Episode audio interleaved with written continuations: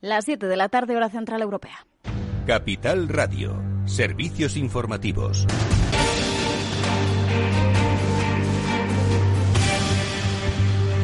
¿Qué tal? Muy buenas tardes. Estamos eh, pendientes eh, de la última hora en torno al coronavirus en nuestro país. Eh, rueda de prensa en directo ahora mismo de Fernando Simón, el director del CAES, para actualizar la última información sobre la situación epidemiológica. Simón asegura que estamos ya en la parte de inflexión de la curva, también que la presión sobre el sistema sanitario es, en todo caso, todavía muy alta porque uno de cada tres ingresados en la y lo está por coronavirus, eh, mientras eh, sigue eh, aumentando el número de casos en Reino Unido, donde se han notificado 37.892 nuevos contagios y 1.290 fallecidos en las últimas 24 horas. Preocupa y mucho y lo que pase en el país por esa nueva cepa británica y es que Europa ha advertido de que el riesgo de transmisión comunitaria de esas nuevas variantes de coronavirus es muy alta, lo dice el Centro Europeo para el Control y Prevención de Enfermedades. Advierte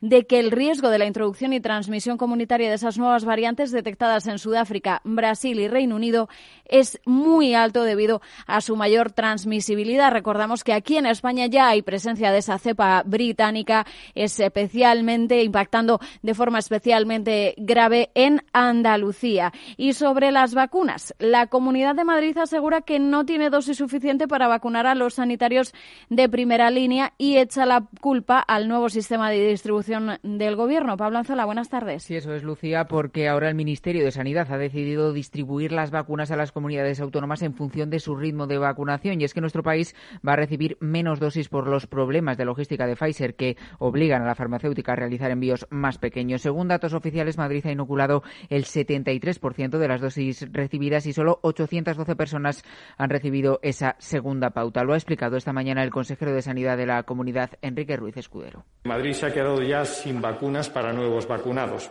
Siento mucho tener que decir esto, pero Madrid no tiene dosis para vacunar a más profesionales sanitarios de primera línea. Por eso nos hemos visto obligados a suspender las previsiones de la vacunación en los hospitales. Este es el tremendo daño que ha causado el mal hacer del Ministerio de Sanidad.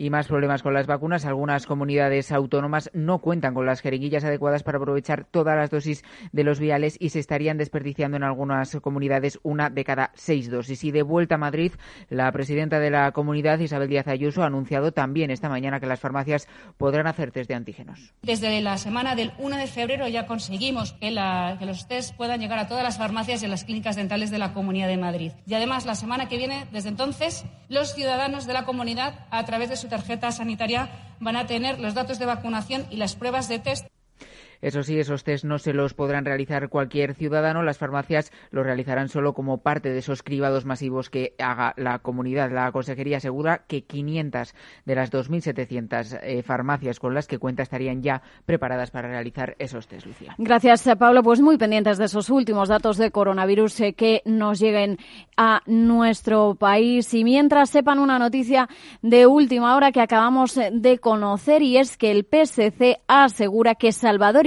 va a dimitir la próxima semana al mantenerse las elecciones eh, catalanas, al mantenerse la campaña electoral. Lo ha confirmado el propio Miquel Iseta, el director del PSC, tras conocerse que la justicia, la sala contenciosa del Tribunal Superior de Justicia de Cataluña mantiene las eh, elecciones en esa fecha del 14 de febrero, a falta de la decisión definitiva del la justicia porque cabe recurso, pues eh, pese a esa incertidumbre sobre si finalmente se van a celebrar en esa fecha, como parece que todo apunta que sí, pues el PSC ha decidido dar este paso adelante. Repetimos, según Miquel Iseta, Salvador Illa dimitiría la próxima semana para hacer frente ya, para comenzar ya con la campaña electoral. Información que ampliaremos eh, de forma extensa en el balance a partir de las 8 de la tarde. Ahora se quedan con After Work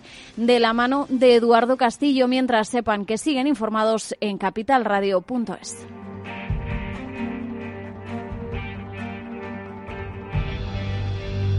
Capital Radio.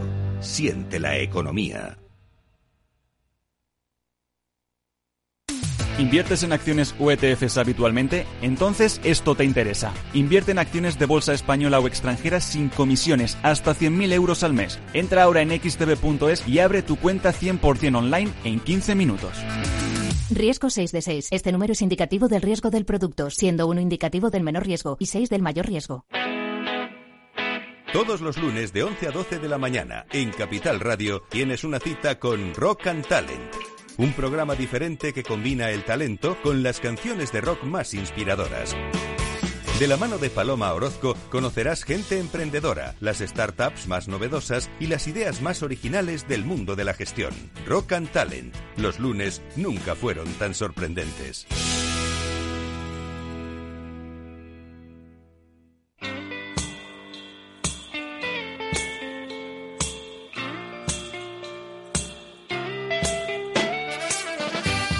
Después del trabajo, After Work, con Eduardo Castillo, Capital Radio.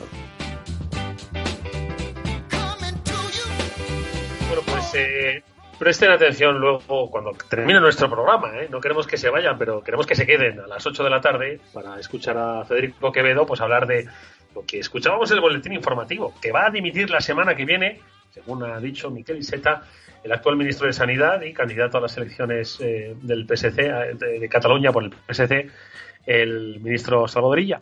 Bueno, pues quédese, digo, con, con, la fecha de hoy, hoy es día 21, y si nadie desmiente lo que ha dicho Miquel Iseta, Veremos si el día 1 de febrero eso se ha producido. Lo digo porque las hemerotecas están ahí, aunque cada día parece que importan menos. Pero nosotros no nos vamos a ocupar de la política, como digo eso, a partir de las 8 nos vamos a ocupar de la economía y de la vida. Y eso es de lo que vamos a hablar con nuestra primera invitada, a la que enseguida vamos a saludar, porque con ella vamos a conocer una forma muy diferente de transformar las empresas.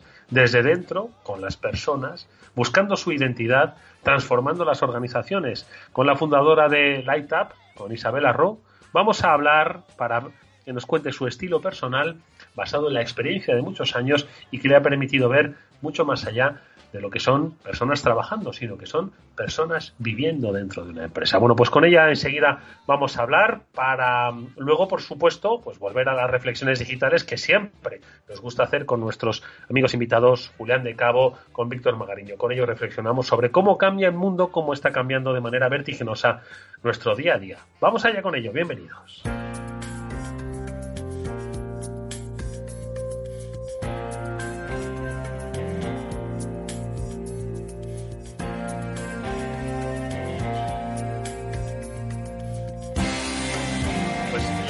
Es la consultora eh, que ha fundado hace un par de años eh, nuestra invitada, Isabel Arru. Ella, eh, con mucha experiencia en el mundo internacional, en el mundo multinacional, ha ido viendo que la transformación efectivamente de las empresas la hacen las personas, que tienen que encontrar su propia identidad. Muchas veces nosotros en este programa hablamos de la cultura de las empresas, que no es otra cosa sino la identidad o el propósito por el que están en nuestro mundo. ¿no? Pero yo creo que con nuestra invitada, con Isabel, vamos a conocer realmente el poder de la identidad ¿no? y cómo muchas veces debemos ayudar a eh, incorporarla, adaptarla, renovarla. Bueno, pues de eso es de lo que vamos a hablar con ella. Isabel, ¿qué tal? Muy buenas tardes, bienvenida. Hola, buenas tardes, Eduardo. Gracias por tenerme en el programa. Un placer para que nos cuentes, nos ayudes a entender cómo se pueden transformar las entidades eh, desde una perspectiva eh, de la diversidad, de la inclusión, a través de las personas. Yo quiero que me cuentes qué es Light eh, exactamente.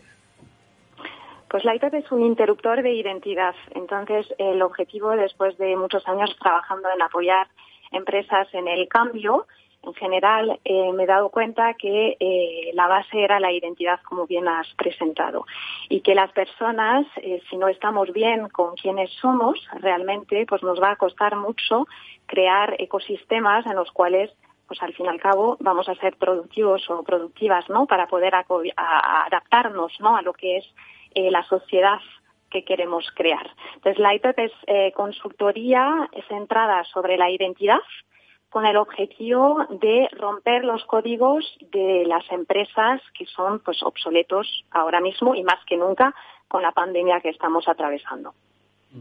Eh, pero Isabel, ¿a ti qué te lleva a fundar la ITAP? Es decir, ¿qué ves en tus procesos de consultoría anteriores, donde disciplinas como el training, la inteligencia colectiva, el coaching los ponías un poco al servicio de otras compañías, pero ¿qué es lo que, qué es lo que ves en todas esas con las que trabajas que te hace poner en marcha la ITAP en 2019? Dices, oye, se necesita transformar no solo a la empresa, sino también la consultoría desde esa perspectiva, ¿no? Desde eh, la perspectiva de la identidad. ¿Qué es lo que ves? Pues mira, es un conjunto para mí de dos cosas. Mi proceso personal a nivel de identidad, yo he sido madre dos veces, soy madre de un niño y de una niña, y en cada embarazo y vuelta al mundo del trabajo me he hecho muchas preguntas, ¿no? Eh, de cómo quería vivir, digamos, mi vida y qué era para mí el bienestar. Y esto, en conjunto con la observación que hacía, ¿no? Eh, de las personas que acompañaba, en general a nivel más alto, ¿no? Digamos, de las organizaciones, pues empecé a centrarme sobre lo que es lo típico en el mundo de la diversidad y la inclusión, si hablamos de género, que es empoderar a las mujeres, ¿no? Entonces empecé con un proyecto personal orientado a ayudar a las mujeres a ser más libres de sus decisiones, pero rápidamente me di cuenta que esto no podía funcionar. ¿Por qué? Porque realmente las organizaciones están tradicionalmente eh, formadas eh, para y por los hombres y con además eh, mandatos, digamos, de masculinidad que son más bien antiguos. Con lo cual, realmente, eh, nace de mi proceso personal eh, de búsqueda de identidad, con lo que observé y me di cuenta que si queríamos cambiar eh, la sociedad, necesitábamos empezar por las empresas y necesitábamos trabajar de la mano, mujeres y hombres, para vivir mejor en el mundo empresarial. O sea que si, aunque una empresa ahora mismo tenga, por ejemplo, el mismo número de hombres y mujeres trabajando en su haber, ¿crees que todavía hay una, eh, digamos, cultura, como la has llamado, de masculinidad que impera y que de alguna forma bueno, impide pues el desarrollo y quizás la mejora, la evolución de toda la comunidad en su conjunto, tanto hombres como mujeres? Sí, es un sí rotundo, porque realmente eh, lo que tenemos que analizar es la cultura ¿no? de la empresa. Y al fin y al cabo, eh, si miramos eh, lo que es la productividad, la productividad está directamente ligada con el concepto de la virilidad. Y, en este sentido, si, miramos lo que son las masculinidades, ¿no? Las nuevas masculinidades, pues vemos que está muy ligado con pues la habilidad y, y, al fin y al cabo hay una mezcla ahí que no debería de ser una mezcla, pero en el fondo que estamos viendo que muchas mujeres eh, acceden a lo mejor a puestos altos, lo hemos criticado, lo hemos visto mucho, a lo mejor cogiendo un uniforme que era como más viril o más masculino, y entonces incluso cuando miramos el número de eh, mujeres hombres pues a niveles de comités de dirección, eh, podemos caer en lo que es una igualdad elitista, porque si tú vas bajando verás que hay pues formas de trabajar, comportamientos, eh, zonas de intercambio, incluso en la forma en la cual están diseñadas las oficinas, que fomentan una cierta exclusión, no solo, y hablamos de género ahora, pero podríamos hablar de personas distintas. Y entonces mm. es un trabajo que realmente hay que hacer y medir y ayudarnos cada persona, cualquier sea el género, cualquier sea, digamos, la parte de la identidad que queramos tocar, a preguntarnos realmente cómo crear valores más andrógenos en las empresas.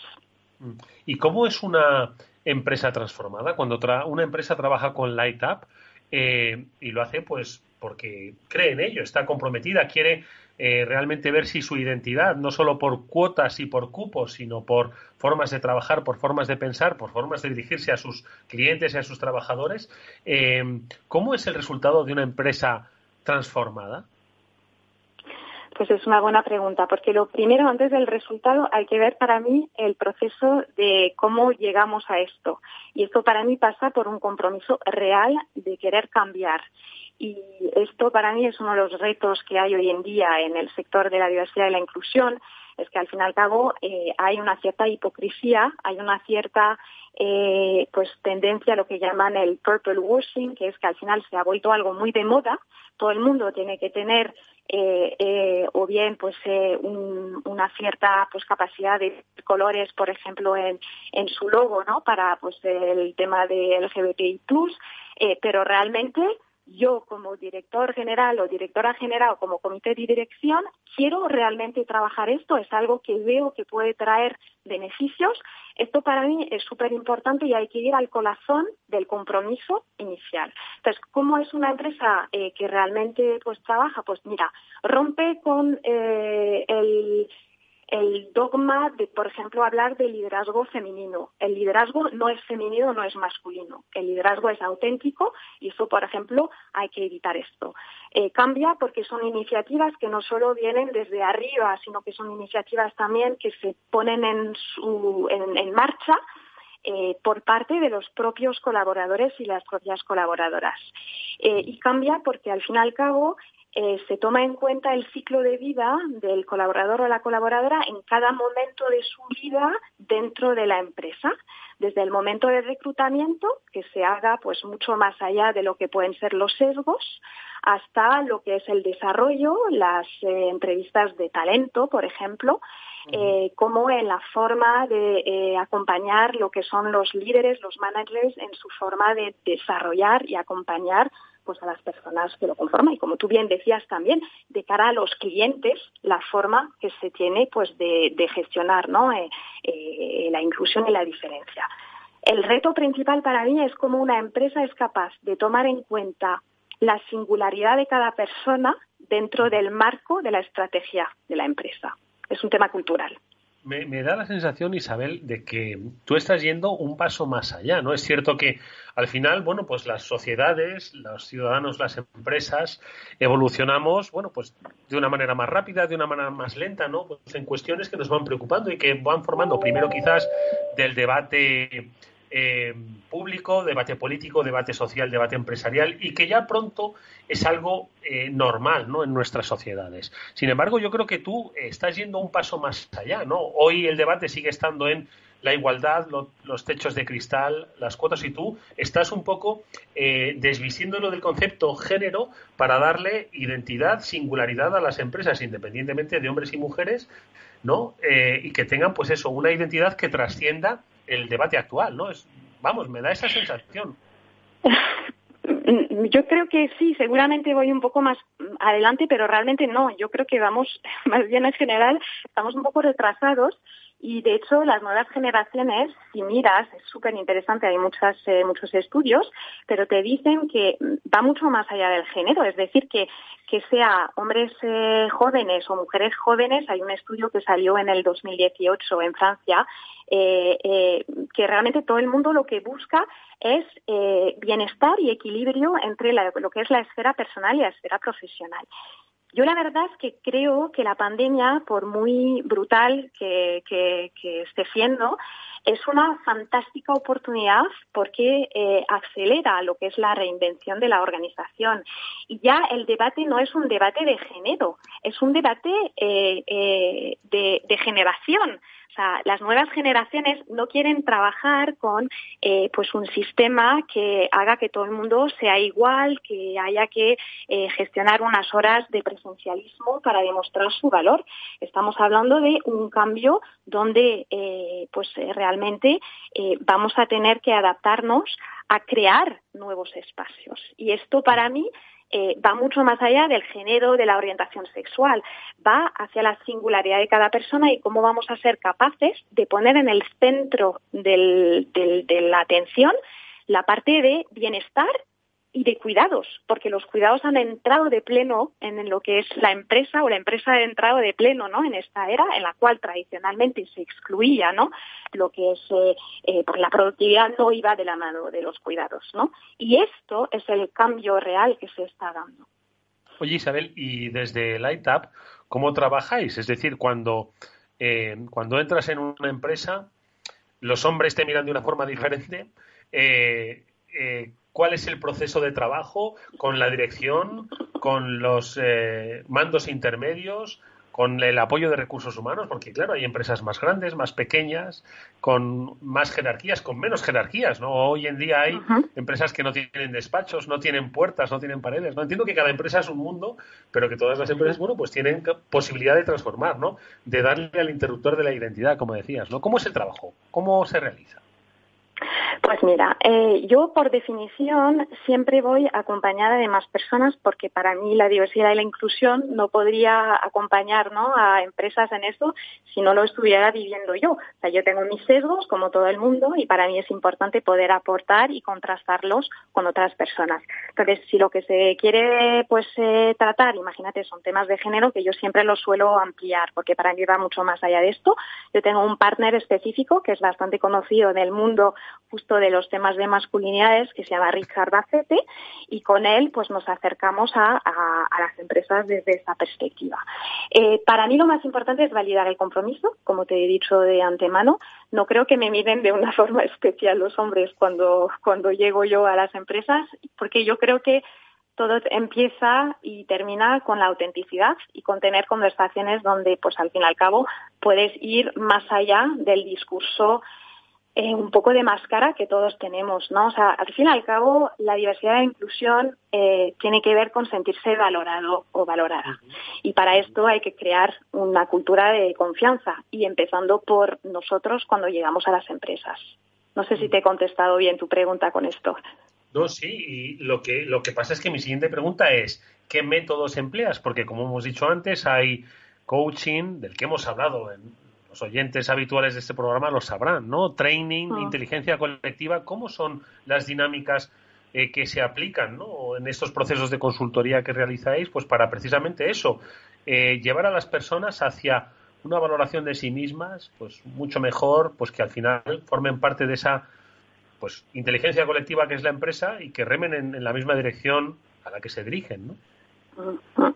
Pues mira, eh, lo más importante es el diagnóstico inicial, ¿vale? Es entender realmente qué es lo que se quiere lograr, cuáles son los puntos de fricción y para esto pues eh, nosotros usamos pues eh, algunas herramientas que tenemos por ejemplo digitales que son muy ágiles no eh, un poco más allá también de lo típico de la consultoría no que puede parecer un poco fastidioso.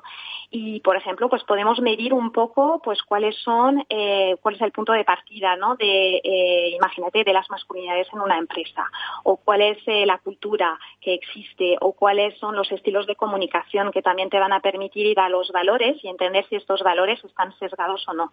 Y a raíz de esto y trabajando en general con el, con el comité de dirección, pues tenemos una dirección establecida basada sobre un punto de partida. Muy simple, porque para mí es muy importante huir, huir de procesos largos. Yo creo que este mundo está muy lleno de procesos, que me parece bien que los necesitamos, hablabas antes del cambio a nivel societal, a nivel político, se necesitan procesos, pero los procesos hemos visto que no están cambiando ni haciendo avanzar las cosas.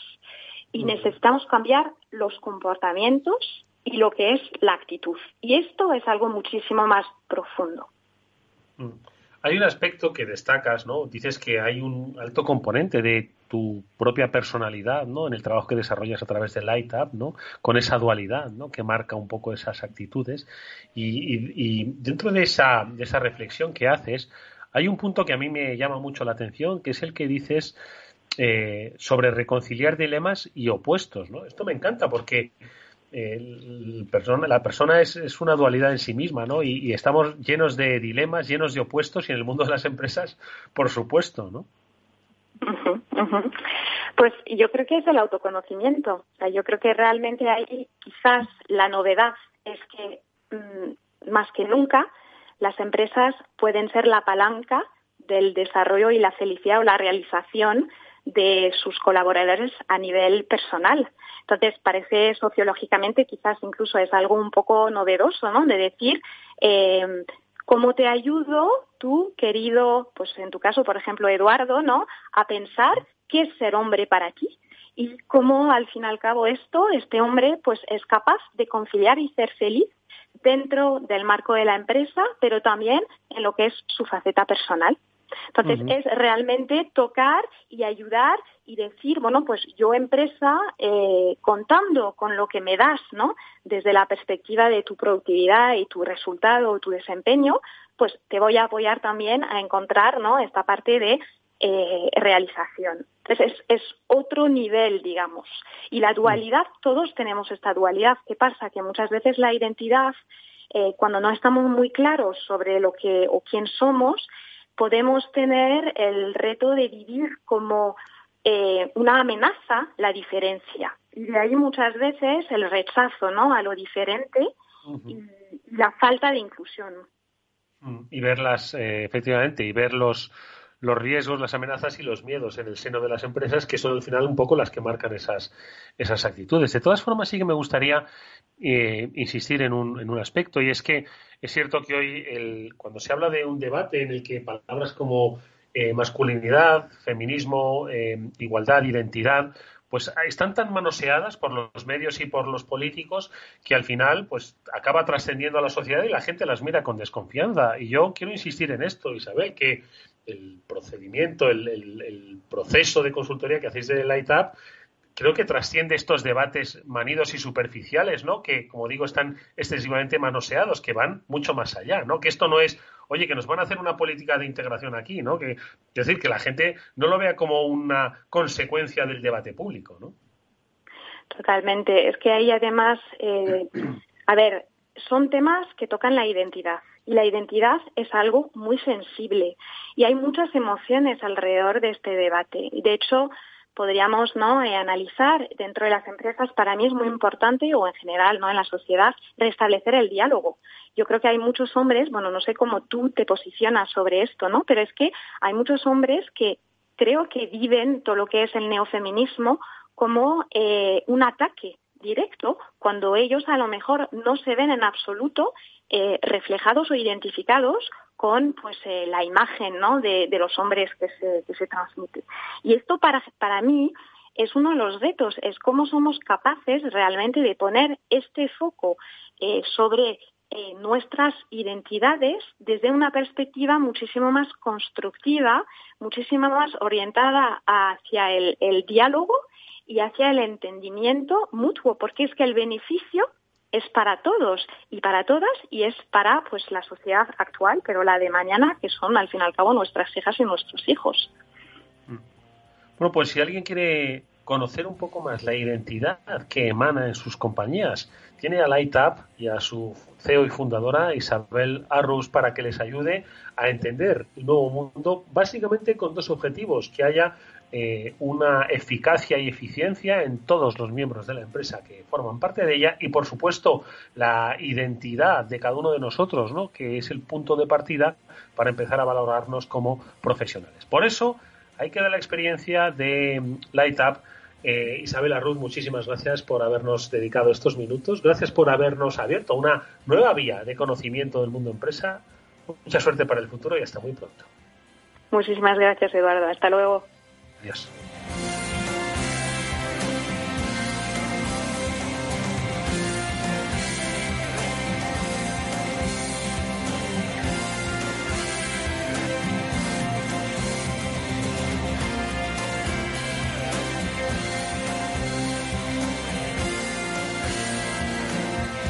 After Work con Eduardo Castillo. Y atención a los inversores, XTB rompe el mercado de las acciones y de los ETFs, lanza su tarifa cero comisiones. Has oído bien, cero comisiones en la compra y venta de acciones y ETFs en todo el mundo hasta 100.000 euros mensuales. Si inviertes en bolsa o quieres empezar, más sencillo imposible. Entras en xtb.es, abres una cuenta online sin moverte de casa y en menos de 15 minutos compra y vende acciones con cero comisiones. No pagues más comisiones en xtb.es. Riesgo 6 de 6. Este número es indicativo del riesgo del producto, siendo uno indicativo del menor riesgo y 6 del mayor riesgo.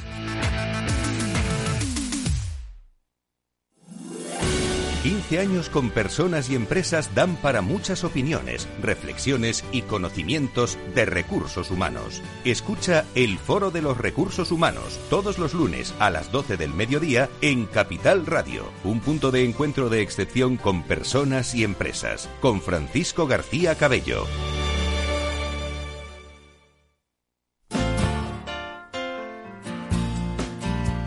Eduardo Castillo en Capital Radio, After Work. Seguimos en este After Work como es habitual eh, en este día que llamamos jueves, aunque tal vez vosotros, tal vez ustedes lo están escuchando en modo podcast y hoy es martes, pero bueno, que eso no impida que disfrutan de las sabias eh, que disfruten de las sabias reflexiones que siempre nos dejan nuestros amigos de lo digital, que son Julián de Cabo y Víctor Magariño, a los que Ya paso a saludar, placer escucharles y verles en algunos formatos. Julián, ¿qué tal? Muy buenas tardes. Muy buenas tardes, Eduardo. Buenas tardes, Víctor. Pues nada, aquí pasando el COVID poco a poco. Víctor Magariño, muy buenas tardes, ¿cómo estás? Hola, buenas tardes. Pues yo de, moral estoy bien. No sé qué tal estáis vosotros de moral, con mayúsculas. Bueno, eh, permitidme, por cierto, que es que hacía referencia eh, Julián dice aquí pasando el COVID, es que, bueno, pues son intimidades que, que hoy contamos, hoy podemos decir que por fortuna nuestros dos especialistas, pues uno con el COVID recién pasado y otro con el COVID en, su, en su, casa, esperando Juliana que pues los periodos se vayan, pero bueno, por fortuna, que lo sepa la audiencia, estáis bien y, sin ningún problema, ¿verdad? Yo creo que eso va a durar más o menos el lo que me va a durar el disgusto del alcoyano, vamos, poca cosa. Menos mal que Julián ha pillado por donde iba lo de la moral. Madre mía. Bueno, ya hablaremos de fútbol al, hablaremos de fútbol al, al final del programa si queréis. Hoy no sé si hay algo que esta semana, claro, al haber estado confinados, pues tanto por la COVID como por la nieve, seguro que mucho tiempo de lectura habéis tenido, pero bueno, lo del teletrabajo, ojo, que no, no, no, no tampoco deja mucho tiempo para, para el ocio lector, ¿no? Entonces, ¿hay algo que, más allá del fútbol, por supuesto, eh, haya llamado vuestra, vuestra atención digital tecnológica? A ver, ¿por dónde empezamos? ¿Quién empieza? Pues Julián. Si vuelvo, vuelvo, a decir que sigue la marejada de la privacidad, de WhatsApp, de tal, de cual. Pero aparte de eso, que, que lleva siendo lleva siendo noticia a tiempo y yo creo que lo vamos a tener como tendencia durante todo el año. Sí que me llama la atención que ha habido anuncios en, un territorio que a Víctor le gusta mucho, que es el del audiovisual, anuncios tanto de Netflix como de Disney que apuestan muchísimo por el ocio doméstico. Hay cada vez más compañías que, que te empiezan a contar que sus estrenos ya no van a ser solamente en pantalla grande, sino que se van a hacer directamente en pantalla doméstica, lo cual marca un cambio de tendencia impensable hace cuatro o cinco años. O sea, te, refieres al mundo de los cines. Bueno, claro, obviamente, ¿no? El mundo de los espacios como el cine, pues claro, hoy con la COVID, además, pues están viendo un futuro bastante complicado. Sí, eso, eso es lo que en la industria mm, se llama el day and date. DID se llama, es el término técnico, que es estrenar eh, las, el contenido, las películas en este caso, eh, en el, sin ventanas, básicamente. ¿eh? Sabéis que la industria funciona con ventanas de protección. me acuerdo en mi época de la ventana de alquiler, luego la ventana de venta directa, luego la ventana de televisión de pago, luego la ventana de video on demand y luego, bueno, y la primera de todas la ventana de cine, obviamente. Entonces ahora ya como no se puede ir al cine y como no hay videoclubs y como ya no hay rental y tal, pues directamente estrenan a, saco en, la pantalla pequeña, ¿no? Lo cual era una cosa que siempre ha estado rondando por ahí en, los últimos 20 años, pero claro, ahora es que de alguna manera como que tiene bastante lógica. Pero ¿y cómo, y cómo se haría taquilla, ¿no? Con el el estreno doméstico, ¿cómo se haría suscripción, entiendo? Pues mira, eh, yo estaba leyendo esta semana precisamente que, Netflix ha alcanzado los 200 millones de suscriptores, que ya son unos cuantos, y... Te pagan 6 euros cada uno de esos 200 millones. Bueno, una pequeña parte pagará más de 10, me parece, son 15 por ahí, y la mayoría pagará 9,90 y pico dólares o euros. Pero tiene 37 millones nuevos el, el, año, el año pasado, ¿vale? Eh, ha crecido de, bueno, su facturación de 5.5 billones de dólares a 6.6 billones, o sea, mil y pico millones de dólares más comparado el trimestre cuarto de 2019 con el trimestre cuarto. Entonces, eh, en respuesta a tu pregunta, ¿cómo sacan dinero? Pues mira, mil y pico millones más en suscriptores. ¿eh? Julián. No está nada mal, ¿no? Que no está nada mal y con Disney Plus está pasando algo parecido. También están creciendo bastante y lo que están es empezando a planificar cosas directamente para, para el medio online y no ya tanto para sala como había sido la tradición dentro de Disney. ¿no? Al final es una muestra más y es curioso de que el, puñetero COVID está sirviendo de catalizador para un montón de cambios que estaban aplazados y que está desencadenando uno detrás de mm. otro. Sí, de acuerdo, ¿no? Al final, eh, perdóname, Víctor, estaba pensando en que pues el, el, teatro debía ser moneda de cambio común en el siglo XIX, principio del siglo XX, hasta que apareció el primer cinematógrafo y la gente, bueno, pues siguió, por supuesto, yendo al teatro, pero de una manera pues mucho más puntual y mucho más eh, digamos, especializada, por decirlo así, ¿no? El que iba al teatro, pues va al teatro y, al cine, pues iba todo el mundo, el que gustaba el teatro, el cine o cualquier cosa, ¿no? Hoy posiblemente el cine se mantenga, ¿no? Eh, como un espacio de culto, como un servicio muy especial de butaca, de palomita, de verlo, pero efectivamente, ¿no? Lo que decía Julián, ¿no? Pues lo que ya era inevitable lo ha acelerado la COVID. Pero fíjate, Eduardo, yo tal, tal como lo veo, que no sé si coincide con la percepción que tenga Víctor, cuando arrancaba Internet había mucho profeta de la catástrofe que decía que aquello iba a terminar con la prensa, iba a terminar con la radio, iba a terminar con la televisión, iba a terminar con absolutamente todo. Y yo creo que no ha terminado con nada en realidad. O sea, lo único que ha hecho ha sido introducir un componente interactivo cambiar el soporte de algunas cosas, porque la prensa en formato papel posiblemente vaya agonizando, pero la prensa en formato digital, entendida como lugar donde leo opinión que reafirma la mía, sigue existiendo y posiblemente más virulentamente que nunca. Y yo creo que con el cine va a pasar lo mismo. O sea, el cine lleva mucho tiempo agonizando realmente con independencia de la pandemia. La gente ya no va tanto a la sala de cine, pero porque hay otras muchas formas de ocio. O sea, yo, yo llevo muchos años pensando que posiblemente la suma, o sea, el porcentaje que una, que una familia dedica a ocio es mucho mayor que hace unos años. Lo que pasa es que van cambiando las categorías. Hoy día la categoría videojuego tiene un peso que no tenía antes, o la mm. categoría de suscripción musical simplemente no existía hace 10 o 12 años. Bueno, va cambiando y lo que sí es cierto es que el presupuesto conjunto de ocio se incrementa, pero van cambiando las categorías que lo integran. No creo que tenga más historia. Sí. respecto al producto, mm, siempre los estudios han hecho eh, contenidos, producto para directamente para, la pequeña pantalla y otro producto que pasaba por las salas de cine, ¿no? De hecho, la inmensa mayoría del producto en términos unitarios eh, se hacía para la televisión directamente. Eh, yo recuerdo en mi época de Universal Pictures que, no sé, 8 cada 10 películas no hacían cine. directamente para la tele, Cada, cada, año se estrenaban eh, 300 y pico películas, en aquella época no sé ahora cómo estarán, y, la inmensa mayoría no, no, hacían cine, ¿no? Porque hay un producto que directamente iba a televisión, ¿no? Es lo que aquí en casa llamamos las películas del domingo por la tarde, ¿no? Para dormir la siesta y tal, ¿no? Y, pero esas, por increíble que parezca, tenían un paso por vídeo por vídeo doméstico, ¿vale? O sea, esas las vendíamos en, en vídeo. De hecho, eh, bueno, era tradicional hacer los packs, ¿no? O sea, tú llevabas el título estrella, pues el Van Helsing de turno, o el Harry Potter, o el, o el Spider-Man, o el King Kong, y luego llevabas cuatro o cinco, eh, que obviamente no las voy a mencionar porque ninguno las conocéis, ¿vale? El Saints and Sinners, ¿no? Esta, esta gran película de domingo por la tarde.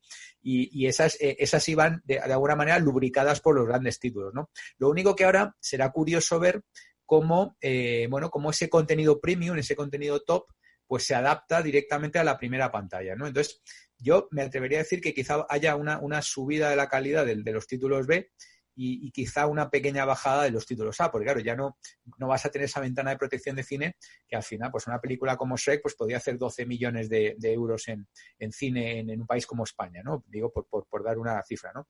Entonces ahora quizás sea mucho menos, ¿no? Pero bueno, estamos hablando de un blockbuster. Entonces yo creo que se va que, las películas del, domingo por la tarde para dormir a siesta van a subir un poquito de calidad y los blockbusters quizás bajen un poquito de, no sé si de calidad, pero desde luego de presupuesto. Y pues os voy a contar una cosa que no sé si, si vosotros conocíais al hilo de esto. Hoy, eh, pues en, mis alumnos, ¿no? Los que imparto clase tenían que dar una, una charla, pues cada uno de ellos, sobre el mundo de los centennials, ¿no? Ellos son centennials y les dije, oye, hablad de los mitos y las realidades del mundo de los centennials. Y la verdad es que ha sido muy interesante porque me ha permitido conocerlos un poco más en profundidad. Y por cierto, que se han defendido, ¿eh? Han dicho que ellos no están todo el día mirando el móvil para el ocio, sino que lo usan para otras cosas, que les importan muchas más cosas que la tecnología y que no son tan superficiales como la mayoría cree me ha alegrado mucho que lo han tratado de defender. Sin embargo, y, ahí va un poco el tema, uno de ellos, una de ellas me ha, expuesto y dice, mira, somos muy impacientes. Dice, en ocasiones hasta nos gusta ver las series a velocidad uno y medio, dos. Yo no sé si eso vosotros lo sabíais, pero yo me he quedado alucinado. Conocía de alguien que escuchaba los podcasts a velocidad uno y medio, porque al final, bueno, pues no dejabas de entender y de alguna forma, si no tienes mucho tiempo, pues los escuchas, ¿no? Pero ya ver las series a uno y medio, dos, ¿qué os parece? ¿Lo habíais oído eso? Yo es que me he quedado alucinado. Yo lo había oído y la, reflexión que te da eso, Eduardo, es hasta qué punto cambiamos una cosa por otra y yo creo que para mal en un momento dado. Antes ese tipo de contenido lo veías por placer y en la medida en que era por placer te regodeabas en él. O sea, yo para mí oír música era domingo por la mañana, levantarte tranquilo, ponías el equipo de música y te ponías a escuchar música. Hoy día consumes contenido con la angustia de que no te va a dar tiempo a, ver todo lo que querías ver y a todo lo que tenías que oír, ¿no? Con lo cual es, el horror de los horrores. En lugar de relajarte, te sobrevolta todavía más. Es, verdad. Esto es el famoso adagio de Google, fast is better than slow, ¿no? Yo te estaba escuchando, Eduardo, y me, me mira, eh, en dos de velocidad se oye como, o sea, se escucha muy mal, ¿no? Pero en uno y medio, yo he visto cosas en uno y medio y se ve, mm, o sea, quiero decir, se escucha no como normal, pero casi, casi. Y yo hice la prueba con, con eh, cuando me tocó grabar mis clases en la, en la New York University, pues eh, quería revisar un poco el contenido para ver cómo habían quedado y tal. Y entonces me las puse a ver en uno. Y eso era muy lento. Yo me aburría a mí mismo. Luego me las puse en uno y medio y digo, oye, que suena mucho mejor en uno y medio. Y entonces dije, pues ya está, seguro que los alumnos se las ven en uno y medio. Y claro, te estás ahorrando pues casi un 50%. Y se escuchaba bien, se entendía, y a veces los es, las pausas estas, pues eh, en definitiva es lo mismo, pero, pero más rápido. Vale, yo, eh, eso es cierto, ¿eh? hay, hay personas que tienen un, un ritmo un poquito menor que un uno y medio hasta los hace, los hace interesantes, ¿no? Dos, bueno, al que un dos le haga interesante es que duerme a las ovejas, macho. Pero lo que decía Julián es muy interesante. ¿Dónde vamos a ir con tal volumen de contenido? Todo el mundo está en el contenido. Todo Dios está en el contenido. Entonces, pero si es que tú lo has dicho, 24 horas tiene el día y más, ¿no? Es decir, y el contenido, contenido, contenido, contenido. O sea, ¿queremos trabajar menos para tener más contenido? No, oiga, no, yo prefiero hasta currar a veces ya. Mira, ahora mismo tengo, estoy mirando mi, navegador, tengo 13 pestañas con cosas que me quiero leer. 13. Que más o menos puede ser un número así de media, ¿no? O sea que eso ya os dice que, obviamente hoy no me lo voy a leer, porque son 13 artículos con cierta profundidad algunos, etcétera. Julián. Vamos a ver, Víctor, tú tienes 13 pestañas. Yo tengo ahora mismo abierto en total 10 escritorios en mis dos pantallas y en cada uno de los 10 escritorios hay una acumulación de cosas que contribuyen a mi perfecta infelicidad porque sé de antemano que jamás voy a leerme nada por el estilo. Esto, esto lo, claro, claro, esto lo identificamos hace muchos años cuando empezaba Amazon a hacer envíos y tal. Un compañero de IE, no diré el apellido porque es muy identificable, pero era, era el típico hombre que quería aprenderlo todo, con lo cual cada vez que se conectaba a Amazon para comprar un libro, terminaba comprando cinco, porque el que él buscaba tenía cuatro estrellas, pero había tres más que tenían cinco. Entonces se compraba los cuatro libros.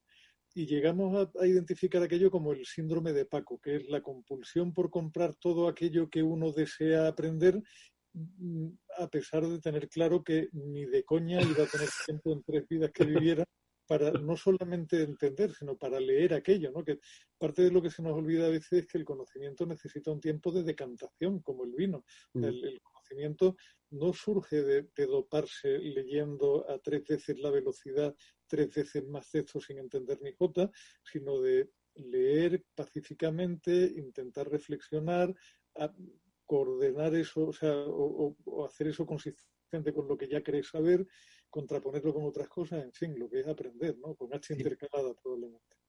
Sí, pero, no, quiero decir que al final estáis, vosotros estáis hablando de erudición, amigos, estáis hablando de artículos, estáis hablando de lecturas. Yo estoy hablando de contenido audiovisual, entretenimiento puro y duro. Es decir, ahora mismo el, volumen de series que hay, bueno, solo lo conoce nuestro vicepresidente, eh, la cantidad de series que hay, pero yo sería incapaz de alcanzar eh, a saber el número de series que hay que se estrenan, que tienen continuidad en las diferentes plataformas. Es decir, la avalancha de contenido ¿no? es brutal. Y, y, las plataformas, tú lo has dicho, Netflix, pues está muy bien que sume 37 millones, pero quiere sumar a, muchos millones que todavía no estamos, ¿no?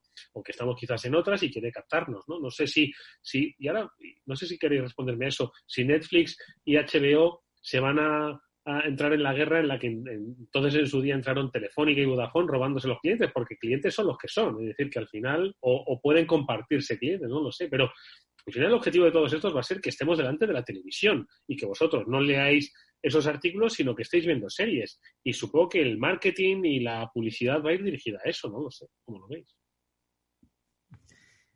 Eh, sí, me, me, me, me, has cortado un poco el hilo, iba, Perdón. iba a hacer un comentario. Pero, eh, a ver, al final, eh, esto va a ser muy gracioso, porque si, si ya saben, yo, por ejemplo, depende de las series que sean, ¿no? Porque depende del contenido. Dices, bueno, esto estamos hablando de contenido gráfico. Pues, hombre, yo, The Walking Dead, pues sí que lo puedo ver en 1.5 y en 2, ¿vale? No tengo ningún problema. Pero, por ejemplo, Billions, pues esa en uno ya me cuesta. claro, también es verdad que las veo en versión original. Entonces, depende. Hay, hay, hay, cosas que las pones un poco para desconectar el cerebro, ¿no? Cuando ya a eso de las 10 de la noche ya no te da más, ¿no? Porque ya estás cansado de leer y tal. Y luego hay otras que realmente te requieren un poco de ejercicio. Luego se me está ocurriendo, escuchándote, que a lo mejor mm, Netflix y todos estos ya saben que mm, que la gente hace esto, entonces ya hacen el contenido para que sea visionado en 1.5. Claro, es que es, probablemente para que tengan un consumo más rápido y, consuman series, pues por eso han reducido un poco, entiendo, las temporadas. Ya eso, una serie de 15 temporadas con 10 capítulos cada temporada y tal, pues eso yo creo que lo han reducido porque necesitan un poco que la, que la rueda siga funcionando, ¿no, Julián? Pues mira, yo me estaba partiendo de risa, Eduardo, de pensar en coger como audiolibro la crítica de la razón pura de Kant y atizártela a 1,5 de velocidad. Madre mía, te estalla la cabeza, macho. Son, los de Kant son libros que cada párrafo que lees tienes que pararte allí, tomarte dos cafés, meterte tres porros y decir, espérate un momento que lo voy a volver a leer a ver si me he enterado de algo. Tú imagínate, es, que, es, que, es impensable. Al final yo creo que no estamos hablando de consumo de contenido, sino de doparse con sustancias legales. O sea, ver, ver series a 1,5 es una manera de abstraerse de la realidad como puede ser meterse 27 porros seguidos uno detrás de otro. tiene, tiene mucho más que ver con eso que con, que con el, el consumo de contenido como tal. No sé, la verdad es que me, ha llamado particularmente la atención lo del consumo a 1.5, la velocidad, me, he quedado, mm, la verdad es que bastante choqueado, porque yo no soy capaz de ver una serie, vamos, una temporada entera. Tengo varias a medias, pues por aquello de no encontrar, y solo pensar en verla a un punto y medio, prefiero ni verla. Pero bueno.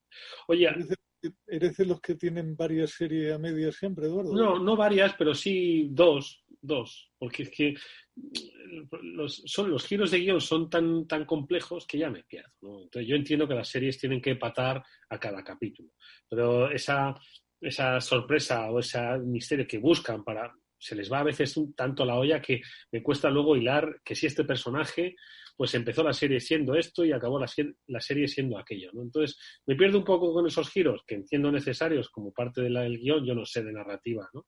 Eh, de ficción, pero vamos, que me acaban un poquito cansando. Entonces tengo un par de ellas, pero vamos, de hace meses, ¿eh? De, antes del verano. No, no, he visto series, de otras cosas, de otros contenidos, pero no, no, series no, no veo. Sí, yo también tengo dos así. No, te, iba, a decir, Eduardo, que en lo que estabas es, eh, he conseguido recuperar un gráfico que dice lo que, mm, lo que tú acabas de comentar, que es eh, mm, la, duplicidad en servicios que hay de este tipo. ¿Sabes lo que, te, lo que acabas de comentar, no?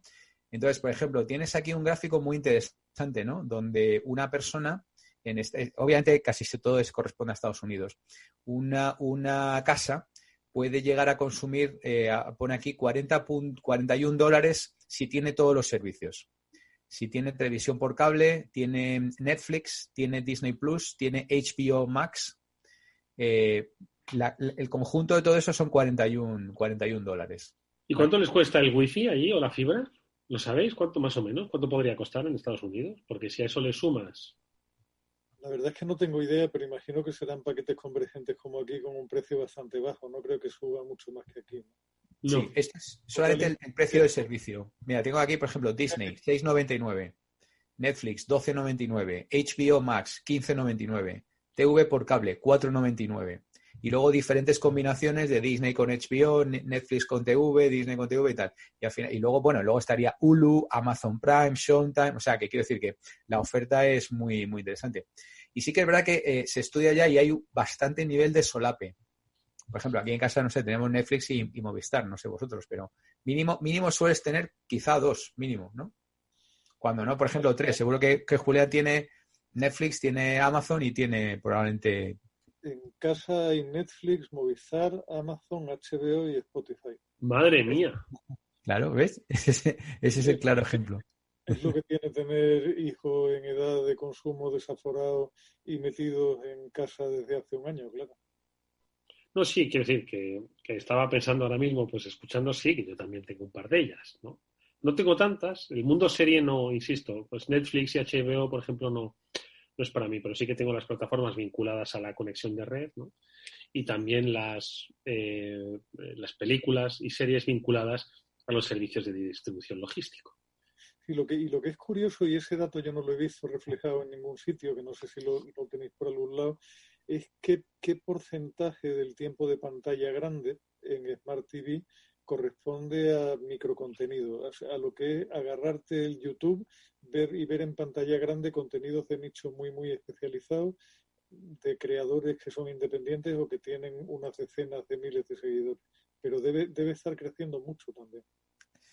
Sí, yo tan, tan fino no lo tengo. Tengo algo, algo parecido, pero, pero tan, tan fino no lo tengo. Eh, se, se, calcula el año pasado, bueno, el, todavía la parte del león se la sigue llevando lo que en Estados Unidos es cable, ¿no? El, el cable, ¿no? O lo que se llama Pay TV Subscriptions, ¿no? Eh, ¿Y el cable? ¿cómo es que Mira, Pay TV, cable son 80 mil millones, 80 billions.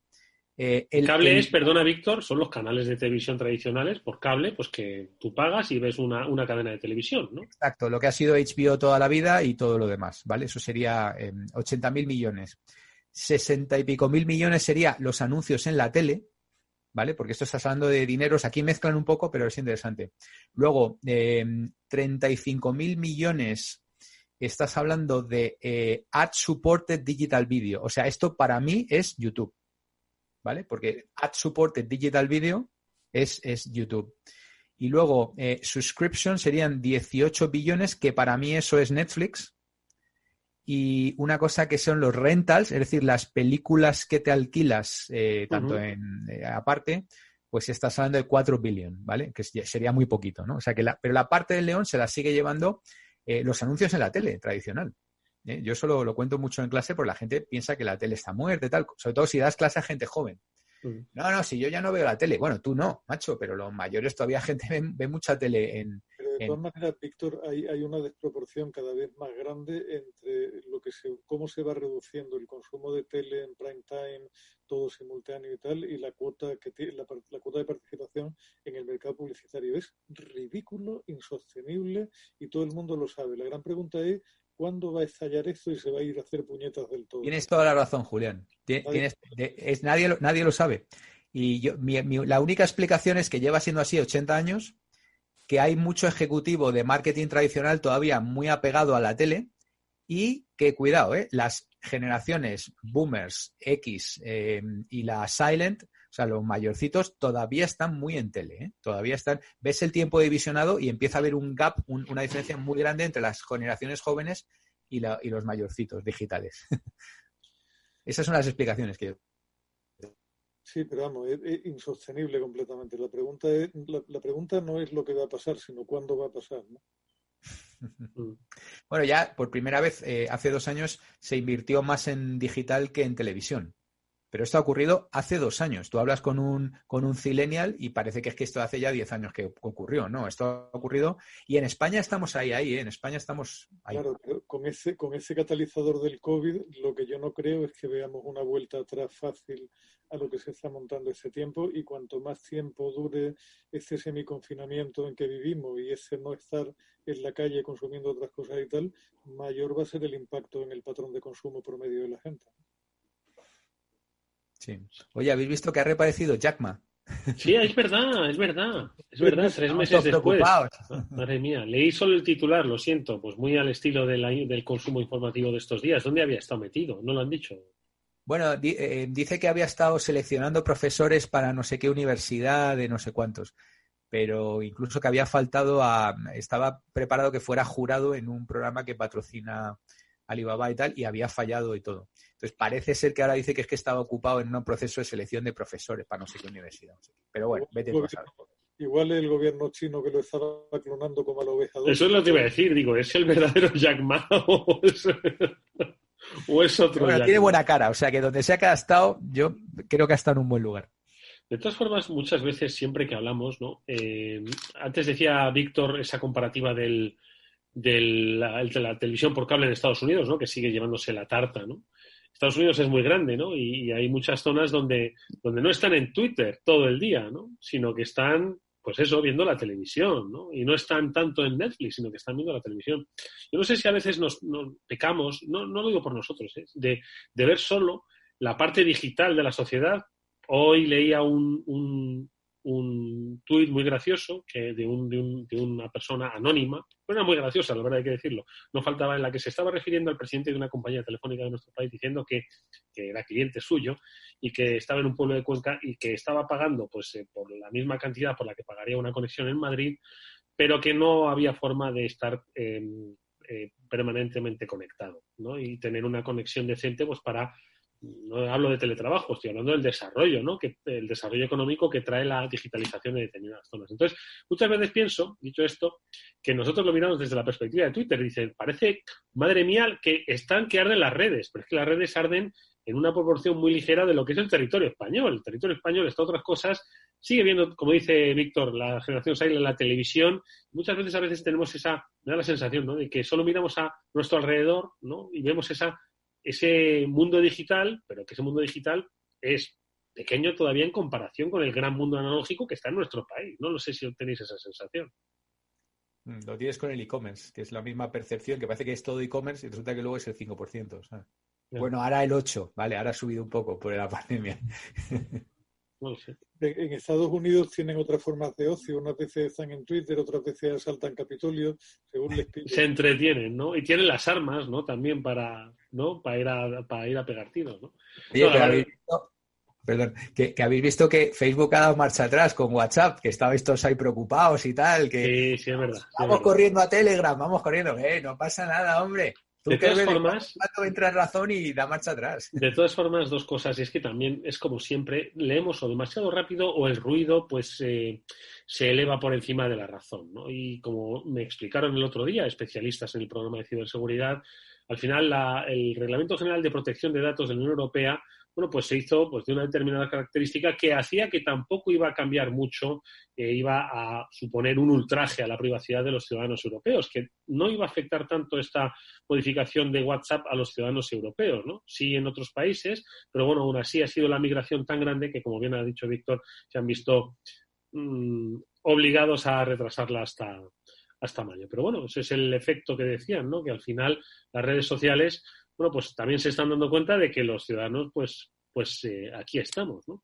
Eh, amigos, no me queda nada más eh, tiempo para, como siempre, agradeceros que hayáis estado con nosotros estos minutos. Deciros que seguiremos hablando de privacidad, que me acordé mucho de lo que dijo Julián el otro día, de lo de la biometría, ¿no? Pues para ajustarte la talla y fabricarte a medida, porque salió con el tema de pues el día que den tus datos biométricos, ¿qué va a pasar con la privacidad de tus datos? Bueno, pues y de tus emociones es algo que si queréis comentamos en, futuros programas. ¿Os parece?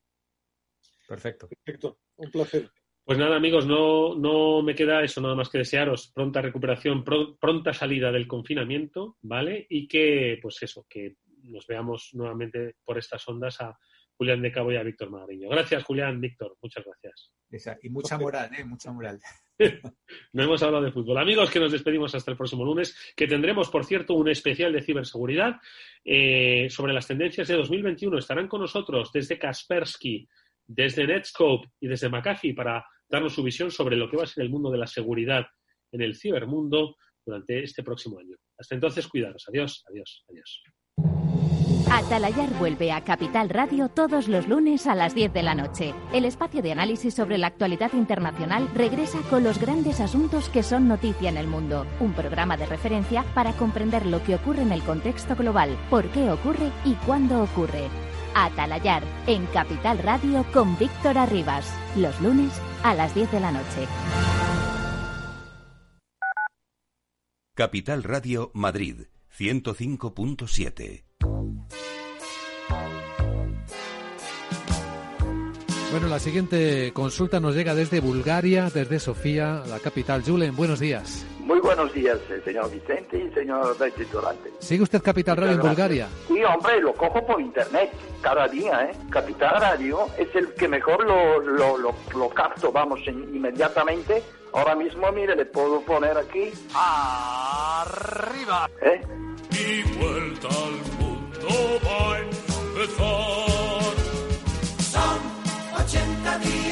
Capital Radio traspasa fronteras. Para dar la vuelta al mundo. Capital Radio sí es lo mejor, ¿eh? Ven con nosotros, ven. Lo pasaremos bien. Capital Radio.